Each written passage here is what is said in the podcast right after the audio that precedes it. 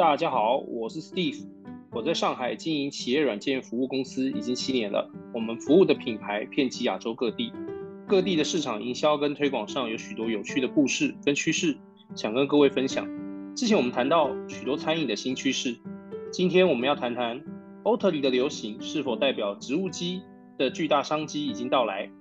近十年风头最盛的莫过于植物基的食品，我们将花几期的时间。来聊聊植物基的消费市场现况跟趋势。大家好，我是温迪，在餐饮连锁工作十几年的营销人，在二零一七年就认识了 a u t l y 这个品牌，因此对植物基这后面的一些环保啊或健康的意识呢，也相当感到兴趣。那今天有机会跟 Steve 来聊一聊 a u t l y 跟植物基产品还有哪些有趣的故事。哎。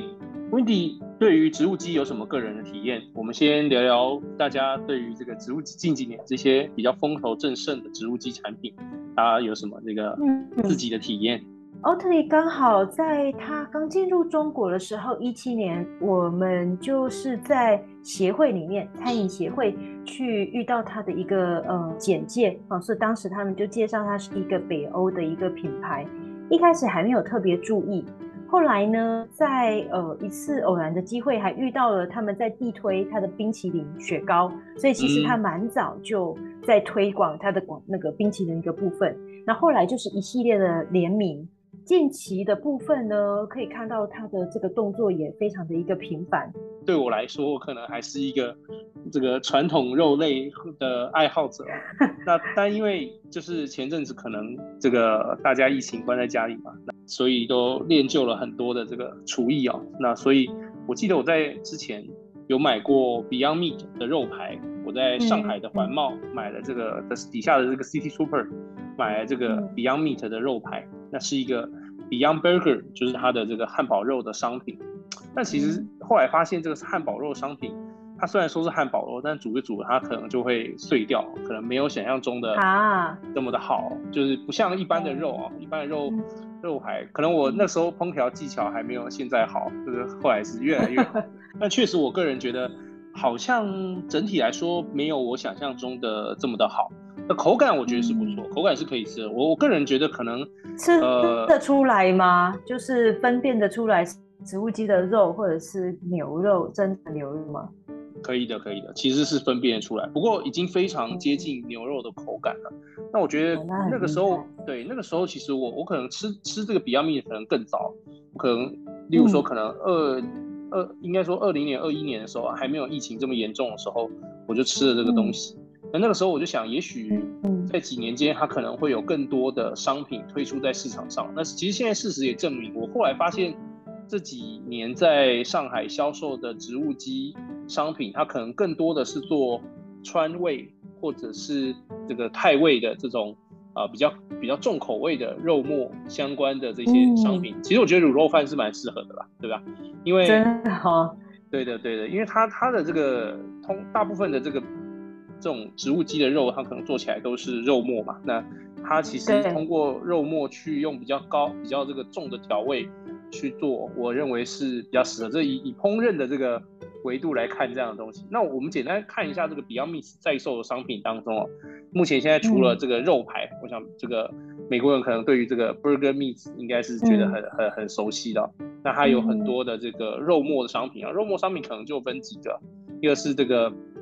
Beyond Beef，然后还有这个。Beyond Beef Combos 就是它这个肉末的商品，我觉得这个部分应该是蛮适合做很多的，例如说可能是墨西哥卷饼啊，对吧？它可能比较重的配料，然后或者是它可能很适合拿来做这些泰式的料理啊，我觉得其实都蛮适合。我前阵子看到蛮多这个川川味的商品，它是会打上这个植物川味商品。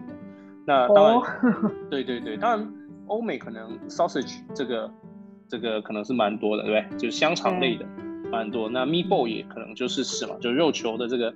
这些这个。spaghetti 是非常好的一个产品。他们可能对于这些商品是卖的比较好。对。那事实上，植物基的海内外商机呢，跟产值以及过去，我们今天也简单的跟大家介绍一下。那我们先介绍一下什么是植物基食品呢？什么是植物基呢？植物基叫 plant base。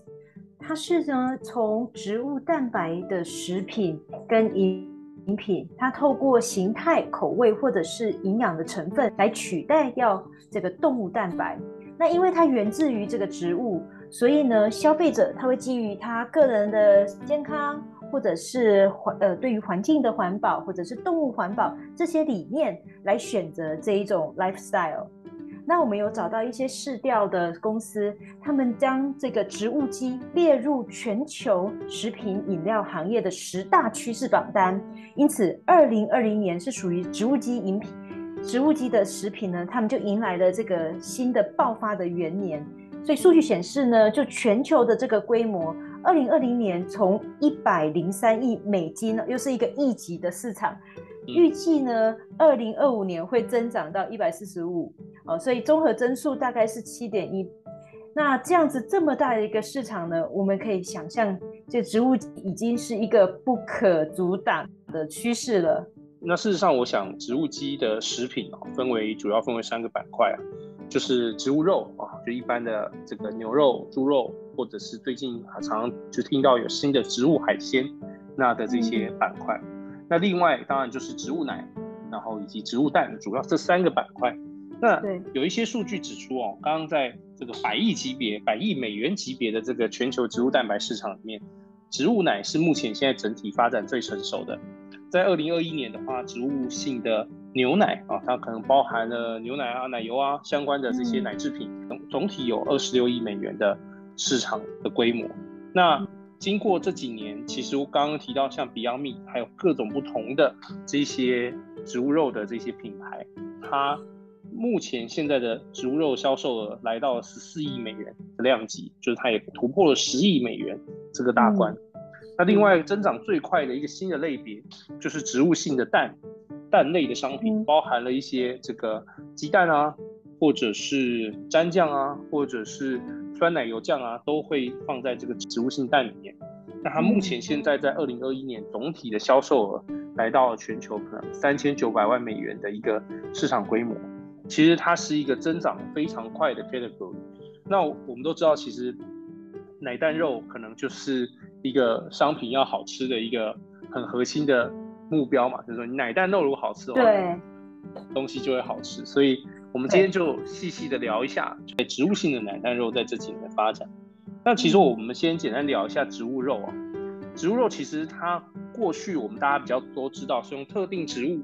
的蛋白来去合成。那比方说像过去可能大家比较多吃到的像这个豆腐啊，或者像这种用大豆做的。这些植物肉，它比较像素肉嘛，那但是因为素肉它都会有一个素肉的味道，那这些味道可能比较不受这个消费者喜欢。那事实上现在更多的他们用的是豌豆，比方说这个 Beyond Meat，它就是你看它的配料表里面有一部分是豌豆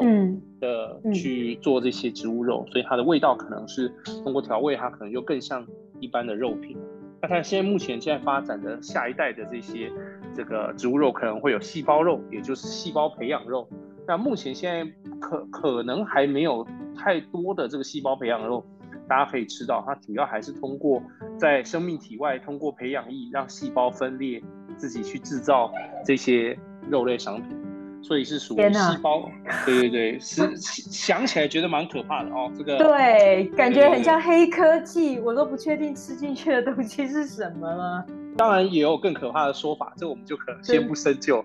那事实上，这个植物肉的下一阶段的形态，它当然就是这个通过培养液，它就可以生长出一般的细胞肉。那它当然在口感上，跟它当然在整体的商品上面是完全接近于真肉，因为它就是真肉嘛。对，但它不是通过呃养殖出来，它是完全通过工厂的生产制造去生产出来的。那目前现在可能世界上还是有很多的巨头在通过这种所谓的这种细胞分裂啊，或微生物发酵的技术，在做各种不同的动物性蛋白。那可能未来这个技术可能成熟之后，它就已经不是植物，它可能它是真正的动物蛋白，它不是植物蛋白，对吧？对，它其实只是不需要动物的真正的动物。对对对，它其实是真正的动物蛋白。那我想，目前现在在商业销售上，植物都有难题哦。它大概就还是制造成本比较高。那目前现在以这个美国市场上面的这个啊植物肉蛋白的这个啊蛋白肉的这些售价，可能要比平均的传统猪肉，那还要平均高个百分之二十到百分之五十。那尽管这些植物肉的高层一直描述自己的这些肉品这个口感多多么的好，但事实上植物肉的口感跟这个油盐的比例哦，其实很难说，就是对现在的这些呃真正的肉品达成这个呃给给这些现代肉品有什么什么真正的压力啊？因为事实上大部分的人他可能还是会尝得出植物肉跟一般的肉类的区别。对，而且它还比较贵。没错，没错。所以我想这是对。那谈到植物奶哦，基本上我们大家比较熟悉的植物奶哦，就是我想刚刚其实温迪有说，就是说在像 Oatly 这样的品牌，它其实就是目前现在大家熟知的燕麦奶的一个王者啊，就是说在市场在全球上有非常非常多的燕麦奶，它都是 Oatly 这个品牌创造的。那不过有趣的地方是，这个 Oatly 这个品牌，它其实是一个瑞典的品牌。那 Oatly 这个品牌呢，它其实因为大家都知道植物奶，大家最多谈到的就是乳糖不耐受这个问题嘛。那这个乳糖不耐受这个问题，其实诞生植物奶的这个地方，这个北欧瑞典，他们其实是在人种上面是最能接受这个动物奶的地区。他们对于乳糖不耐受的这个比例是这个人群中最小的。那不过其实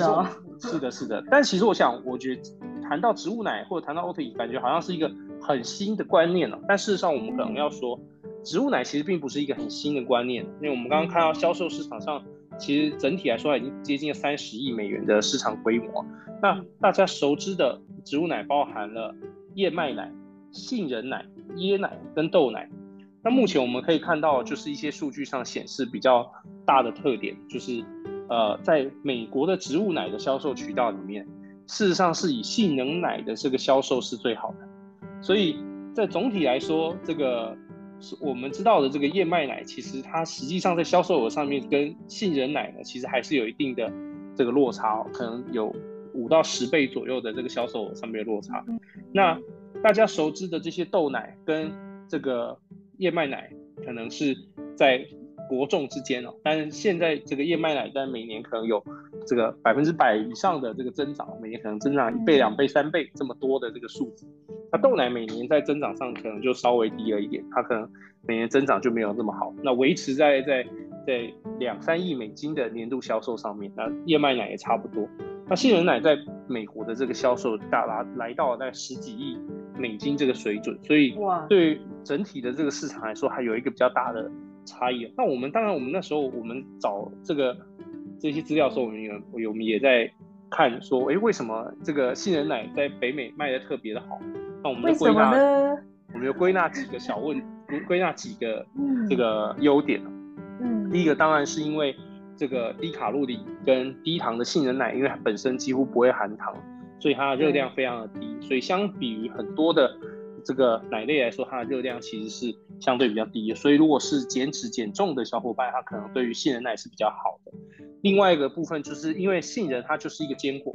所以它本身含了非常多的这个维生素跟这个微量元素。那当然，坚果本身也可以富含钙质。所以其实，在这个欧美的市场趋势里面，可能更多的消费者选择杏仁奶的原因，可能是因为它的这些这个坚果的天然的这些天然元素可能会更好一些。所以我想它在整体的销售上面就更好。那至于植物蛋的部分，我想我们就听听看。这个温蒂帮我们介绍一下植物蛋在整个市场跟趋势上面有什么啊小故事可以跟我们分享。植物蛋的部分呢，它在新在这个新兴市场，在二零二零年也已经有两千几百万美金的这样销售的成绩，那比上年增长大概也是超过一百六十八 percent。那预期在二零二六年的话，这个市场的这个价值呢会超过十五十五亿美金哦，又是一个破亿级的市场。那复合增长呢，应该预计在五点八 percent，所以也是非常令人期待。那在美国植物蛋这边最有名的品牌叫做 Just Egg，那么他们推出了两个产品，一个叫做 Just Egg 植物蛋液跟 Just Egg 植物蛋片，但是它的价格呢都比普通鸡还要贵。但是你不要觉得它比较贵哦，它目前在这个销售上面呢，它已经是比上市之后已经翻了四倍。并且在这个连锁的餐厅，每一家店每周呢，它这个 Just Egg 的菜品可以超过一百五十份，所以销售成绩也是相当的亮丽。在以色列有一家素食的创始公司，就 U 叫做 U Egg，那他们创造了这个世界上第一个植物基的煎蛋以及水波蛋。那从外形上面看起来，好像跟我们实际做的普通鸡蛋差异不大。不过它的黑科技就是在于，它的植物蛋是由植物蛋白、葵花油脂、水跟面粉以及一些简单的成分混合而成。那因为它不是真正的鸡蛋，所以它也不含这个沙门氏菌这种鸡蛋的病原体。那它现在已经跟一些早餐的连锁店，呃，来提供这个早餐的一个服务，并且他们也接接触接触了这个 Google 啊，还有其他的酒店以及这个食品的服务公司，哦，所以也看到说市场上的接受度也逐渐的呃增加。那在营养价值上呢，虽然它比真正的鸡蛋稍微低一点点，但是呢，它不含胆固醇，所以对于某些就是要控制胆固醇摄入的人而言呢，它也是蛮好的一个鸡蛋的替代品。那普通市场的这个鸡蛋的这个已经庞大到是千亿级的美金，所以我们植物蛋这个出现呢，它即使拿到一点点的一个空间，也是。非常有机会可以争取到很大的一个市占。嗯，我觉得其实植物蛋真的是一个蛮有趣的这个市场哦，因为我刚刚看了 Just Egg 的这个商品，事实上这个植物蛋液呢其实是不错，但是我让我更感兴趣的是植物蛋的这个植物蛋片，因为你就不用花时间去煎蛋了，你也不会不需要把锅子弄得很脏，你可能把这个呃加热就可以食用了。我看这个植物蛋片是一个。很可能跟我们上一期聊到的这个预制菜有点类似，对，懒人很适合懒人经济。没错没错，我我觉得植物奶跟植植物肉跟植物奶、植物蛋都很适合懒人嘞。他都已经做好了。是的，是的，但是而且它这个 Just Egg 的那些，只能说它的这个设计包装其实非常的时尚。老实说，事实上我想这个会是我以后这个购买比较多的商品，蛮有趣的。那事实上从这个植物蛋、植物奶、植物肉这些市场的趋势里，我们可以看到，其实不管是在蛋奶肉这样子的需求上面，其实也越来越大。从销售额、从市值跟整体的趋势，还有越来越多的品牌跟新品冒出在市场上面。那事实上，我们也可以看一下这些植物的商品在海内外的啊演变。那我们今天主要会先多谈的是植物奶。在海内外商品的这些演变，首先呢，我们先看到的是这个植物奶在欧美的一个发展哦。哎，其实，在二零零五年呢，欧洲就已经产生了第一代的这个植物奶的一个部分，所以欧洲发展是非常的少，非常的早。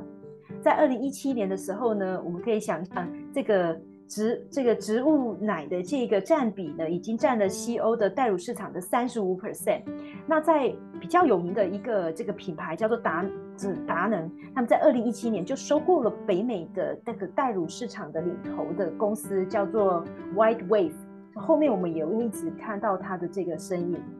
那也因此，经过这样子的一个收购之后呢，他们可以整合这个全球的供应链，还有它的乳蛋白发酵技术。那透过这样品牌的的一个结合，可以让他们的整个开发成本还有品牌的一个价值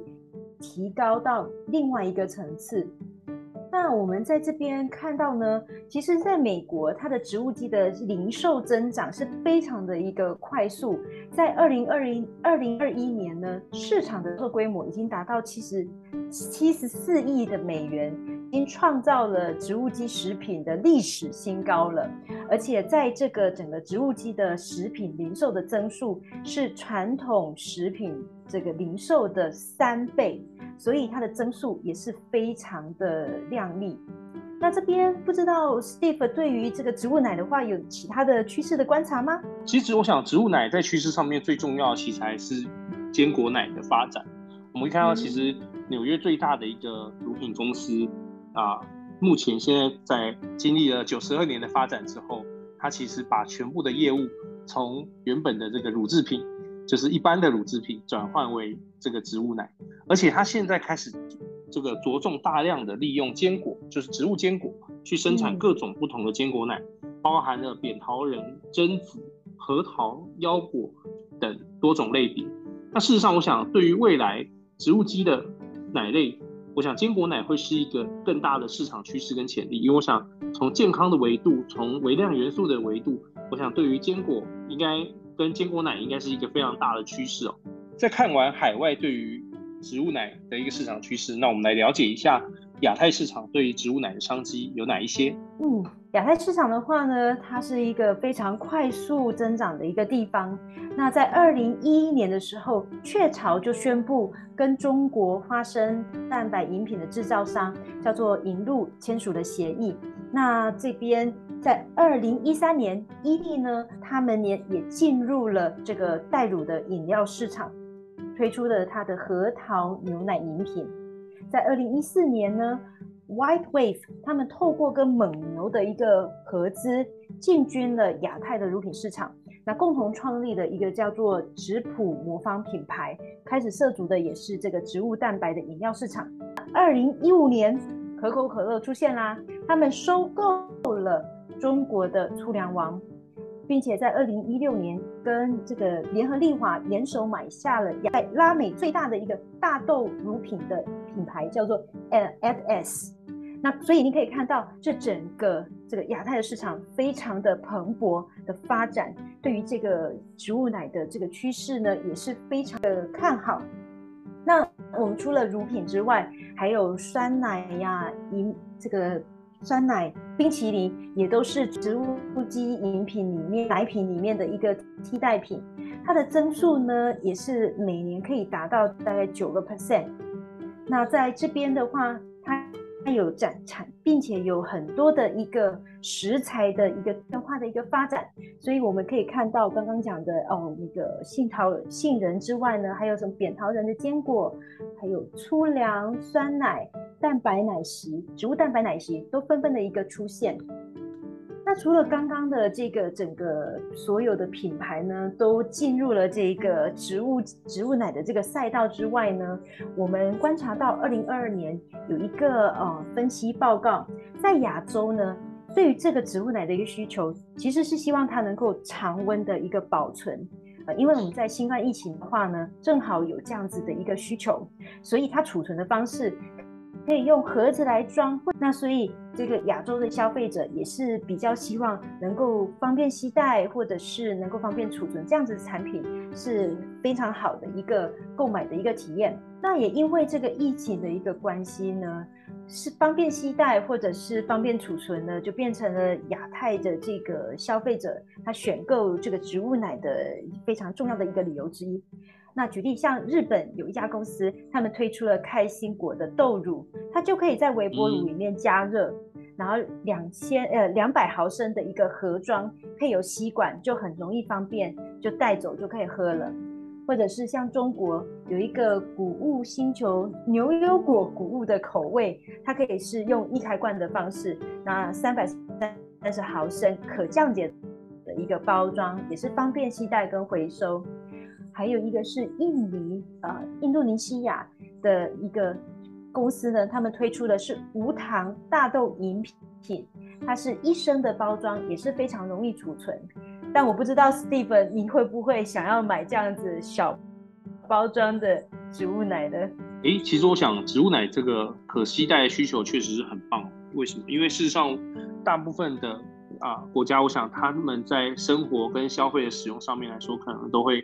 把它当做早餐嘛，所以很多的消费者他可能就是希望小包装、方便携带的方式，可以去，不管你是通勤，或者是到了办公室，或者是小朋友上课、上学之前的早餐，都是比较适合的。那事实上，我想植物奶油鱼非常适合亚洲体质哦，因为亚洲人其实对于乳糖不耐受是应该是全球这个排名靠前的乳糖不耐受的这个体质啊，所以追求生活方式的这个健康。的消费者越来越多的把从原本的所谓这种呃